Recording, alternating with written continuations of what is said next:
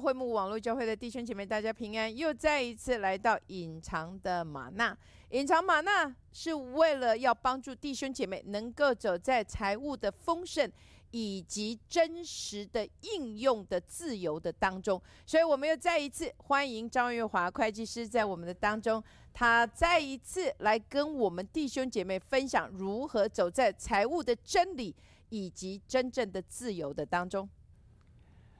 各位弟兄姐妹平安，非常高兴再一次来到隐藏的玛纳，跟大家来分享如何走在财务的自由和财务的丰盛，走在财务的次序的里面。所以张玉华会呃会计师既然在这边呃，因为上个星期呃你有教到呃债务的种类，有消费型的债务，有资产型的债务，还有投资型的债务，那。我有个问题，就是我已经负债了，而且已经落在那个坑的里面。先不管如何负债，那我在负债的当中，我要先做十一呢，还是先去还债呢？这是一个非常实际的问题，而且相信可能弟兄姐妹有人也遇到同样的这一个疑问：到底先还债呢，还是先十一还？你落入了一个债务，就真的像是落在坑里面。是落在坑洞里面的人，唯一一个盼望就是要爬出来。就是你无论怎样，你要从坑里面爬出来，你才有办法在平地，在这一个、这一个、这个地面上面去做建造累积。嗯所以无论怎样，你都要先把债务来还清。好，回到刚刚的问题。这个回答不是二选一，就是你还债跟十一，并不是一个二选一的问题，而是要在检视你整个财务的花费的当中的先后次序。所以，当你检视了你整个花费的先后次序的里面，就像牧师曾经分享过，当你检视先后次序的时候，你有余，也包括你把债务的这个。偿债的计划的当中，应该要固定偿还的这个金额都已经预算出来了，在整个计算当中，你还有余，你就有办法释一。所以，偿债的计划里面，一定是你要计算出来，你有余，你能够收支平衡。如果真的你已经挤得非常的紧，到最后算出来。都没有余，一毛钱都没有剩的时候，那牧师在这个地方要让大家得着真正的自由，就是即便在那个艰难的时刻，你没有十一，但是你已经尽到了你应该尽的责任，因为你在财务上面要走在这个次序的里面，是要先把债务来清偿。你当你把债务清偿的时候，你就有办法十一，甚至你在这个中间的过程当中，你会发现说，哇，原来我整个财务花费的习惯已经进到了一个非常有次序，你就会有余。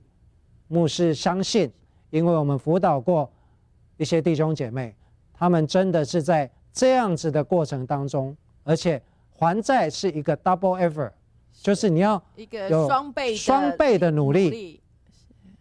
为什么双倍努力？因为你一方面要维持一般你的生活所需的花费，而且你要有预算一笔额外的来偿债，所以你是在做一个双倍的努力。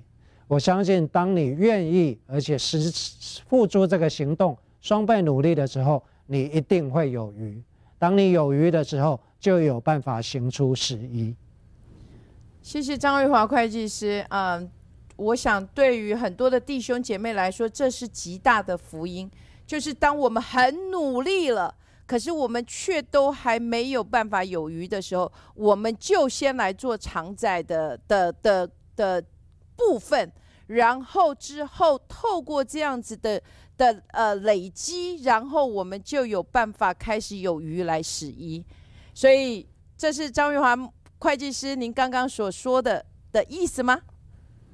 没有错，不过我要再强调，并不是说等你把债务完全都清偿之后，你再来十一。牧师刚刚的意思是说，在这个过程的当中，你就会发发现，你其实在日常生活当中就会有余了。所以，当你觉得这样子的一个生活形态被建立了，你有余的这个生活形态被建立了，你就可以开始十一。是，当你开始十一了，牧师相信你这一个债务的清偿会加速的。是，感谢赞美主。刚刚玉华张玉华会计师说到生活形态，那对对牧师来说，我就有一个很跳跃的想法哈。有一个问题就是，哎，我刚好嗯有一笔钱进来了，就是不管说是呃因为我投资呢，或者是刚好我的父母给我了一笔钱，然后这一笔钱使得我有余，然后我从小有个梦想，就是想要开一部有嗯就高级的跑车，那我把这样子的钱。拿去买跑车，不知道张玉华会计师，您对于我这样子的行为、生活形态有什么特别的建议吗？这是一个非常有趣的问题。那从小的梦想，开一部名贵的跑车，是住一个很大的的房子，豪宅，豪宅，然后哦啊，穿名牌，吃好的，用好的，这都是大家所喜欢。所梦想，那也不是不对，这也是神的祝福。可是牧师要带大家来看一个更基本、更深入，嗯哼，就是说你到底是活在什么样的一个生活的形态？这样子的生活的形态跟花费的态度，是你一个常态呢，还是你只是一时的而已？OK，在这里牧师一直在教导我们建立的是一个。一个财务的次序是建立一个健康的财务生活花费的常态。在这样子，你建立一个一个财务的次序的时候，为的是一个累积。为了这一个累积，你可以做不一样的花费的决定。所以这个是一个不仅只是单纯一个花费的决定，而是你所要考虑的，到底你是活在什么样的生活的形态。你要所建立的这个财务的常态到底是什么？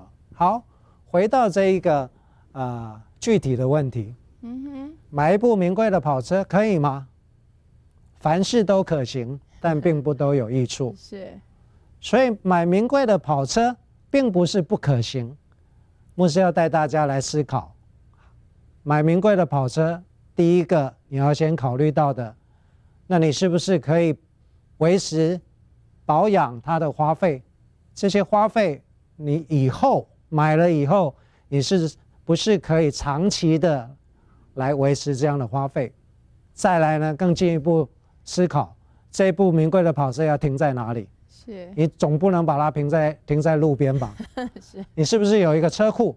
嗯哼，有一个车库的房子，嗯哼，是要有多大的豪宅？这个都是你在考量的当中。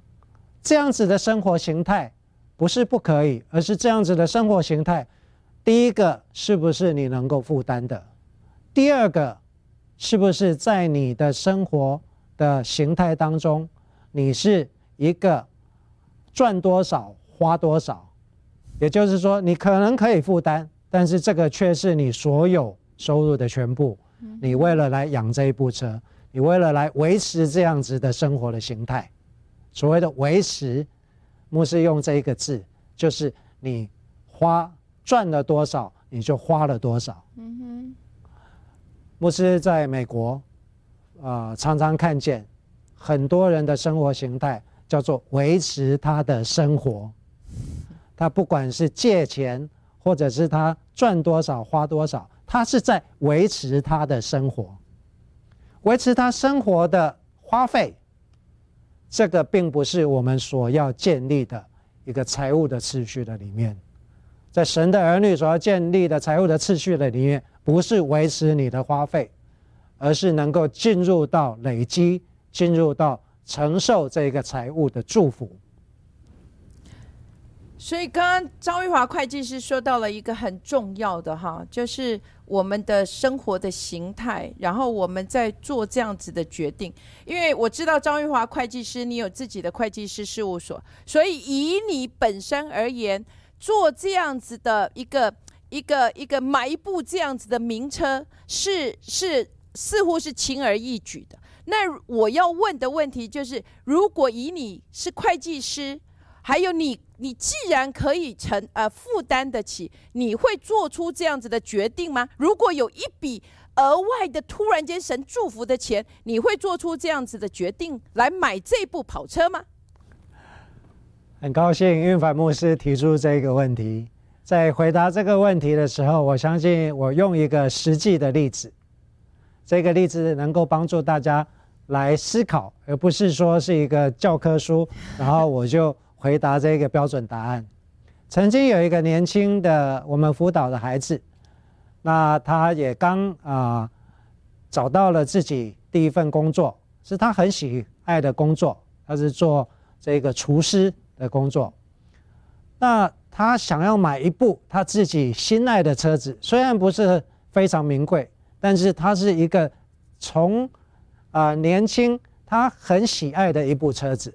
他就来问我们，那这部车子对他来讲可能有一点负担，可是他计划要买，他就来问我们说：“哎，牧师，我到底可不可以现在花这一大笔钱来买这一部我心爱的车子？”是，牧师回答他：“不是标准答案。”我先问他说：“第一个，你买这一部车子要做什么？”他很诚实的说：“这个是我心爱的车子。”我就是要买来，是。那我再进一步问他说：“这个是你的交通工具呢，还是只是你的玩具？你只是为了要买而买？”他回答说：“哎，这个是我的，也可以，本来就是我的交通工具，我本来就需要一部车啊。那既然是你的交通工具，也是你心爱的车子，那你是不是计算了你能够？”在你的收入的里面，已经有这一笔预算。虽然你有额外一笔钱，已经存了一笔钱，再加上你额外可能要负担其他一点点的车贷，你这样子有没有预算？那你这部车以后的保养、以后的呃那个油钱啊，这些这些你是不是计算进去了？好，那这部车是不是带给你在工作上面更有效率？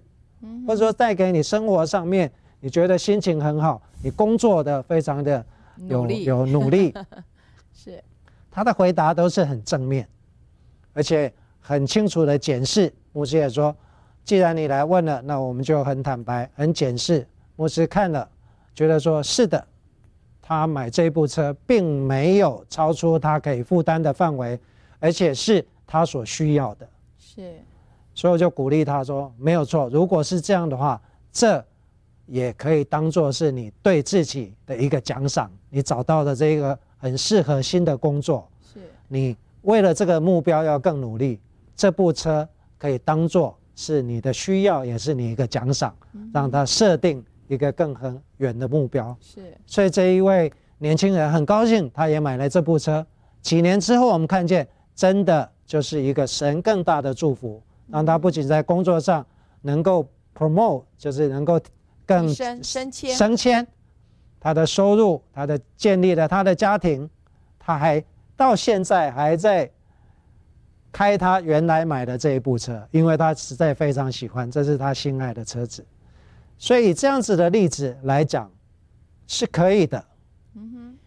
我们很谢谢张瑞华会计师，借着这个年轻的呃故这个年轻人的故事，来让我们看见，嗯，有不同的财务的选择。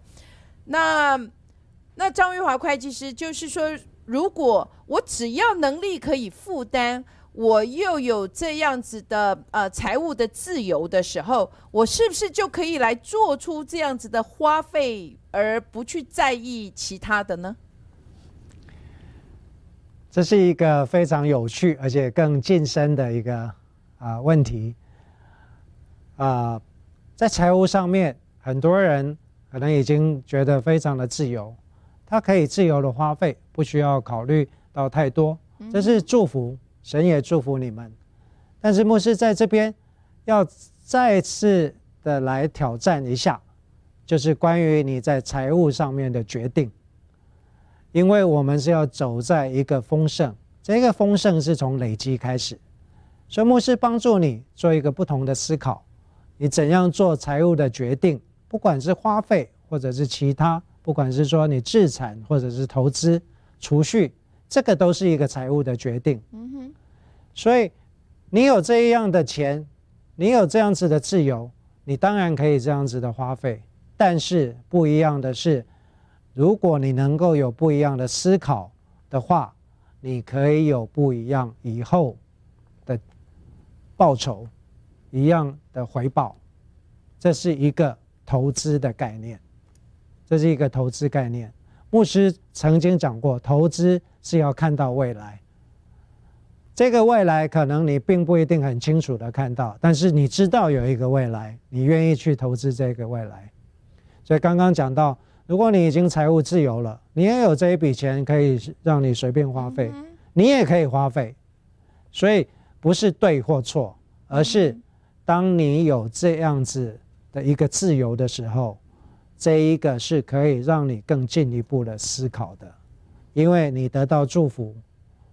是要成为多人的祝福，这是神祝福我们的一个祝福的律的原则。你成为祝福，要成为多人的祝福。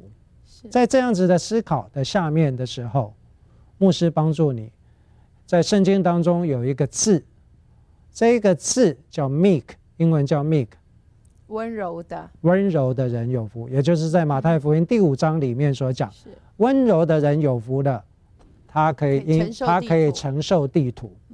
英文说，Blessed is the meek, for he will inherit the land. Inherit the land，承受地土。什么叫做温柔的人有福？他可以承受地土。我们好像很多人都没有办法去理解。嗯哼。其实这个温柔这一个字，meek 这一个字原文的意思就是，你有十分的力量，可是你只需要。用了一分两分就够了。同样的，你有十分的财力，可是你的生活形态是维持在你只要使用一分两分就足够了。这个字才是真正 “meek” 的意思。所以在整个财务的次序的里面，整个财务的这一个祝福的律的里面，你能够活在一个温柔的财务。生活，这是一个累积跟投资率的开始。是，谢谢张月华会计师能够今天带来这么宝贵的分享，让我们能够活在财务的温柔的里面，让我们也能够在正确的财务的决定的里面，走在神丰盛财务的自由的里面。我们下个星期再见。的人有福了，因为他们要承受地土。那关于温柔如何能够在财务金钱的运用上被活出来，你能够更做更详细的解释吗？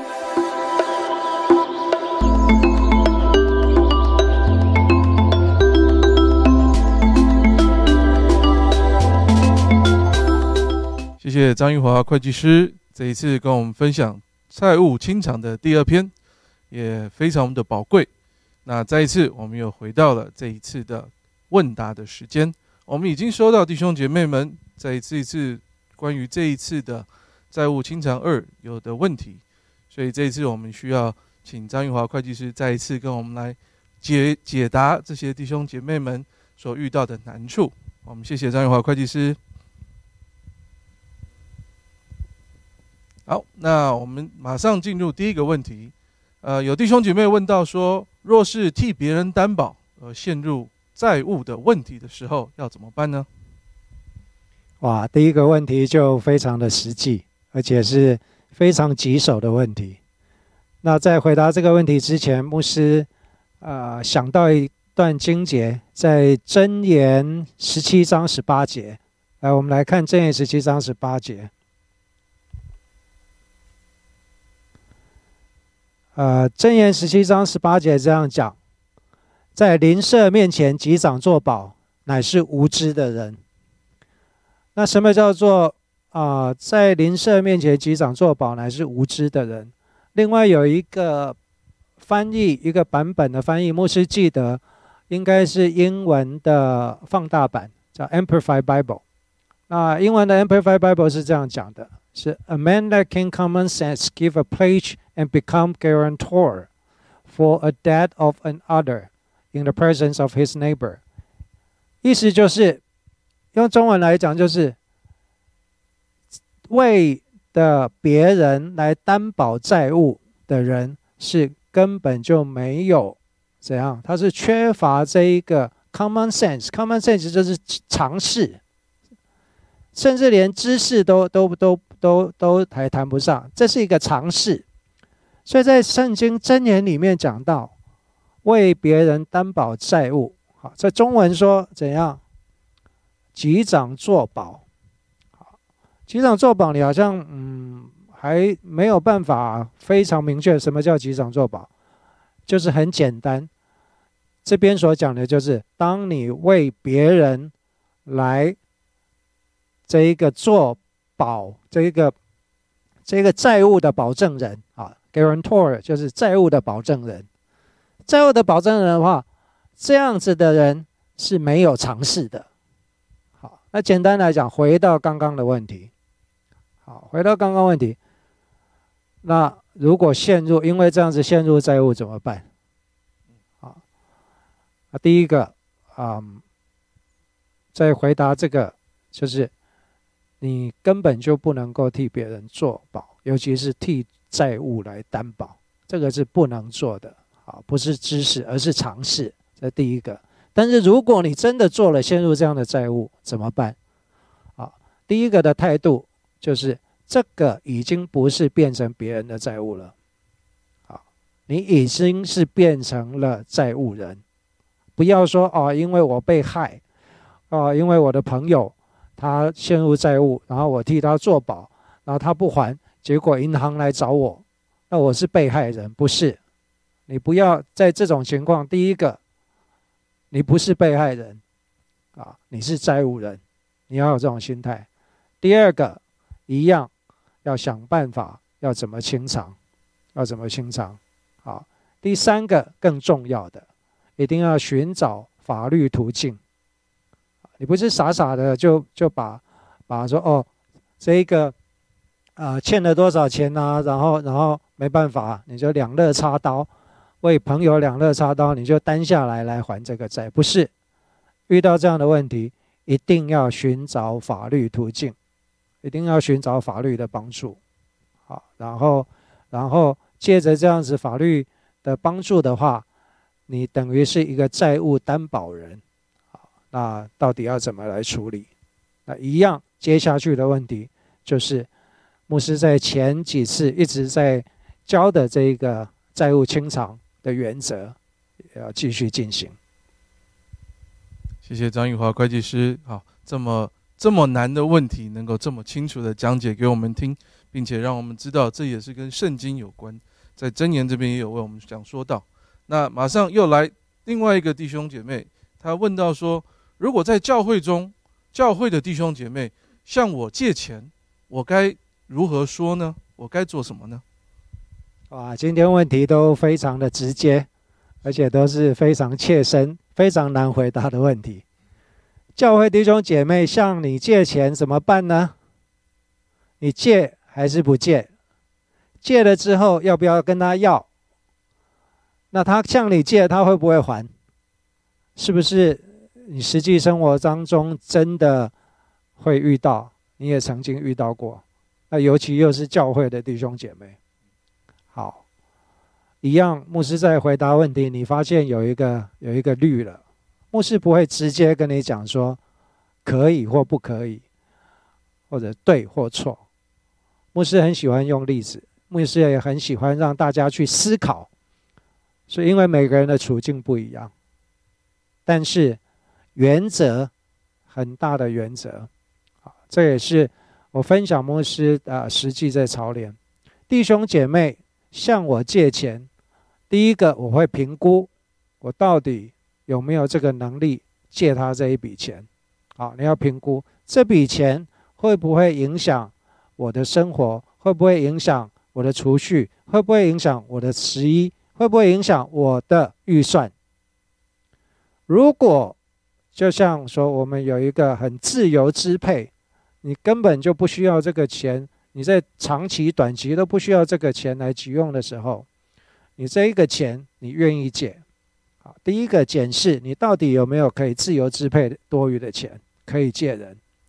第二个检视就是你借钱的金额啊，跟他的目的，你要了解他借钱的目的，他借钱这一笔钱是要干什么的？啊，第三个很重要，很重要，很重要，这个是啊牧师的态度啊，当然给弟兄姐妹参考。也可以让大家来思考：当我判断这笔钱是一个帮助，啊，注意听哦，这笔钱不是说啊他要投资，或者是说他要做做这一个生意，或者是说他要哦啊这一个比较不一样的用途，而是他真的很急需在生活上急需这一个钱。牧师的态度，第一个。这个是帮助，帮助的钱的话，我啊，这是啊，大家参考，不会期待这笔钱能够要回来，也不会期待说说万我也打打啊，讲简单一点，就是我打算说这笔钱他没有还，对我来讲也是 OK 的，我也不会挂在心上，但是以弟兄姐妹，我会。让对方有责任，说借的时候不会说啊，你不用还了，不会，而是让他要有责任，要有这个还债的责任。但是对于我借钱给别人的人来看，如果是这一类，就是我当做是一个帮助，但是金额我会衡量，啊，金额我会衡量，因为我打算说这个我就不要了，啊，不要回来了。而是当做一个帮助，但是我不会讲出来。好，这是第一个。第二个，如果是一个资产投资型，啊，上次有讲过，或者金额很大，我一定会要求，啊，那你有没有房地产，或者你有没有其他有价值的的这个呃财产要做抵押？因为这是一个责任，啊，因为如果对方的理由是，哎。我要做一个生意的投资，我要做一个创业，我要做一个什么样啊？甚至购房。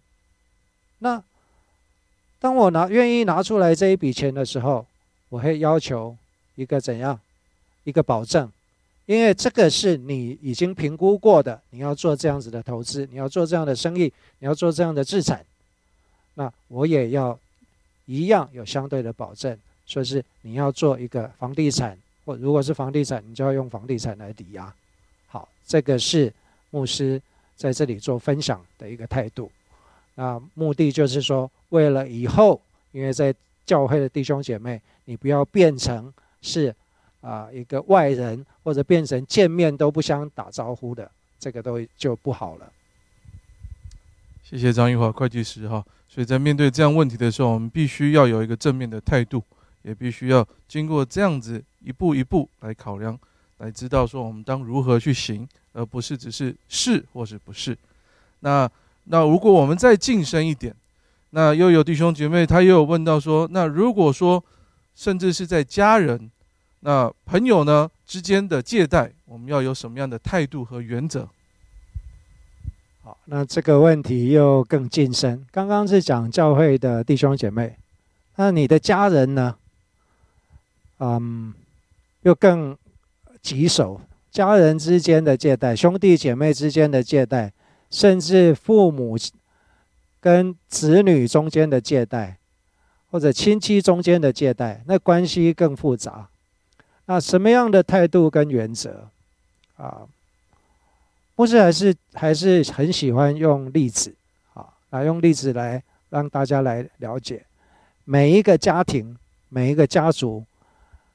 他的关系跟他们的呃，就是在财务的紧密的程度，还有整个生命共同体互相关，甚至弟兄姐妹的关系，每个家庭都不一样，所以这个绝对不是一个标准答案。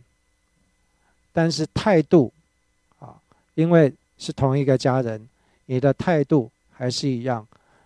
你是出于兄弟姐妹之间的爱心，父母对于孩子，孩子对于父母之间的这个亲情的爱心的话，啊，或者是一个就是亲兄弟亲兄弟明算账的态度，因家庭而异，真的是因家庭而异。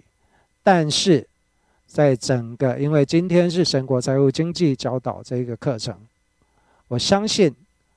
整个的次序的财务，个人财务的次序跟家庭非常的有关系，跟家庭非常有关系。不是因为你这一个小家或者你个人好，而是你要有一个世代祝福的一个看见。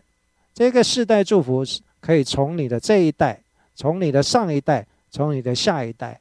当每一个家庭，你的家族当中每个家族成员。你每一个不同的世代都有这样子的健全的财务的看见的时候，家人之间，好朋友我先不讲，朋友本来就是刚刚刚刚讲刚刚讲的，你要要这个是一个呃很严谨的原则啊，你借借贷房地产抵押借据法律的途径都要写好。至于家人，就是刚刚回答的，我们建立的到底是什么样的一个经济共同体？如果建立这个经济共同体的话，家人之间的借贷应该是一个互助的关系，那如果是一个互助的关系的话，是不一样的。你不能把这个当做是一个借贷，好，顺便也在这里啊预告一下，我们在第八集会讲到生命共同体。所以大家期待，所以家人牧师非常非常的期待，家人之间在处理财务上面是一个生命共同体的关系。谢谢张玉华会计师哈，让我们真的非常期待第八集的生命共同体。那接下来有另外一个问题，那这个问题是说到，如果说我有几十年的房贷哈，这个弟兄，那又但是他却没有固定的薪资。那只是薪水呢，是从接到案子才有收入的这样子的一种行业。那可以从现在的收入来做十一吗？还是他当如何去行呢？嗯，这个问题看起来是有房贷，然后薪水也不固定，这是他的收入，意思就是收入不固定。那从现在可以开始十一吗？当然可以，牧师一直讲，无论什么时候你都可以开始十一。好，十一不是你选时间，而是十一你要详细的计算。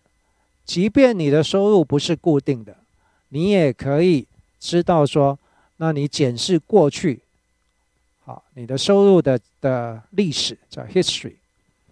然后呢，牧师记得牧师曾经讲过，你要去看见你未来的收入。看起来，如果是这样子的职业的话，应该是一个自雇者自由业。所以你要去看你未来的收入，你要去开创你未来的收入。所以十一是你创造出来的，而不是说从现在开始收入来做十一吗？当然，你随时都可以做十一，你也可以以这样子的职业来看的话，其实是非常有开创性，你可以创造出你的十一的。那你就要详细的坐下来算，十一是算的，不是想的，好，不是你你想象说我今天要多少十一？为什么叫十一？十一就是十分之一。圣经讲十分之一就是你要算，要不然圣经只要讲说你要固定奉献就好了，不是的。好，那你开始算，每一次检视算，可能你的十一每一次会不一样，好，每一期会不一样，但没有关系。你就是开始算，开始行。谢谢张玉华会计师哈，真的非常感谢啊！这一次的问题也就答到这边。那所以下一次也请弟兄姐妹们一定要继续累积的来锁定我们的这个隐藏的玛纳神国财务经济的教导。我们再一次谢谢张玉华会计师，来祝福各位弟兄姐妹继续的来锁定我们神国财务经济隐藏的玛纳。我相信一集会比一集精彩，而且不是一个节目，而是让大家在生活当中真的能够去实践出来，走在神国财务经济祝福的律，走在这个财务自由的原则和次序里面。祝福大家。